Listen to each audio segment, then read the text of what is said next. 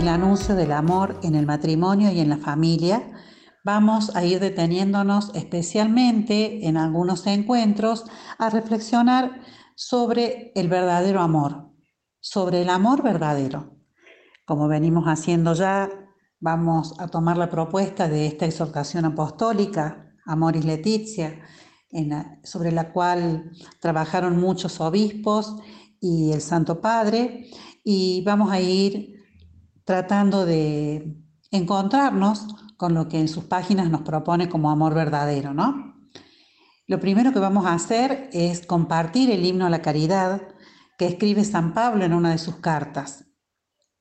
Él lo escribe para las comunidades que se estaban formando y entre las que ya habían surgido algunos conflictos.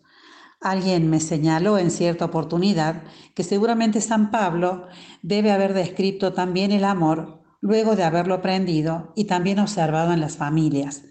Él misionaba eh, con algunos matrimonios, vivía entre las familias y seguramente tomó este modelo para poder describir de una manera tan bella el amor. Es decir, pensando cómo se vivía el amor en una familia invitaba a las comunidades a vivirlo de la misma manera. En el himno a la caridad, San Pablo nos dice, el amor es paciente, es servicial, el amor no tiene envidia, no hace alarde, no es arrogante, no obra con dureza, no busca su propio interés. El amor no se irrita, no lleva cuentas del mal, no se alegra de la injusticia, sino que goza con la verdad. Todo lo disculpa, todo lo cree, todo lo espera, todo lo soporta. Este amor puede vivirse y cultivarse en medio de la vida que comparten todos los días los esposos entre sí y con sus hijos. ¿Será fácil?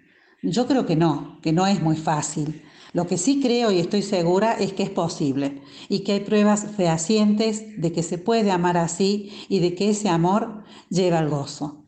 Claro, tiene ciertas cuestiones puntuales. Eh, amar de esta manera implica tanto hacer como sentir. Tiene un poco que ver con la emoción, pero tiene mucho que ver con la acción, porque requiere demostrar el amor de una manera práctica. Yo, por ejemplo, lo descubro cuando salgo cansada de trabajar y tengo un mensaje de mi mamá en el celular que dice, pasa a buscar unos niños envueltos que te preparé para mañana. Y esa cocina de mi mamá con su sabor me quita el tener que pensar que cocinar, ese amor práctico que ella me da, me alivia a mí de, de un trabajo y a su vez me nutre de su afecto, ¿no? También es un amor que da sin pedir o esperar a cambio y que permanece amando a pesar de las circunstancias difíciles, hasta negarse a uno mismo por amor al otro, como por ahí esa esposa o ese esposo que viendo a su cónyuge enfermo lo cuida, lo acompaña, lo contiene. Yo conozco una persona que hasta llegó a donarle un riñón a su esposo, pasando los dos por momentos muy difíciles, negándose cada uno a sí mismo por amor al otro, ¿no?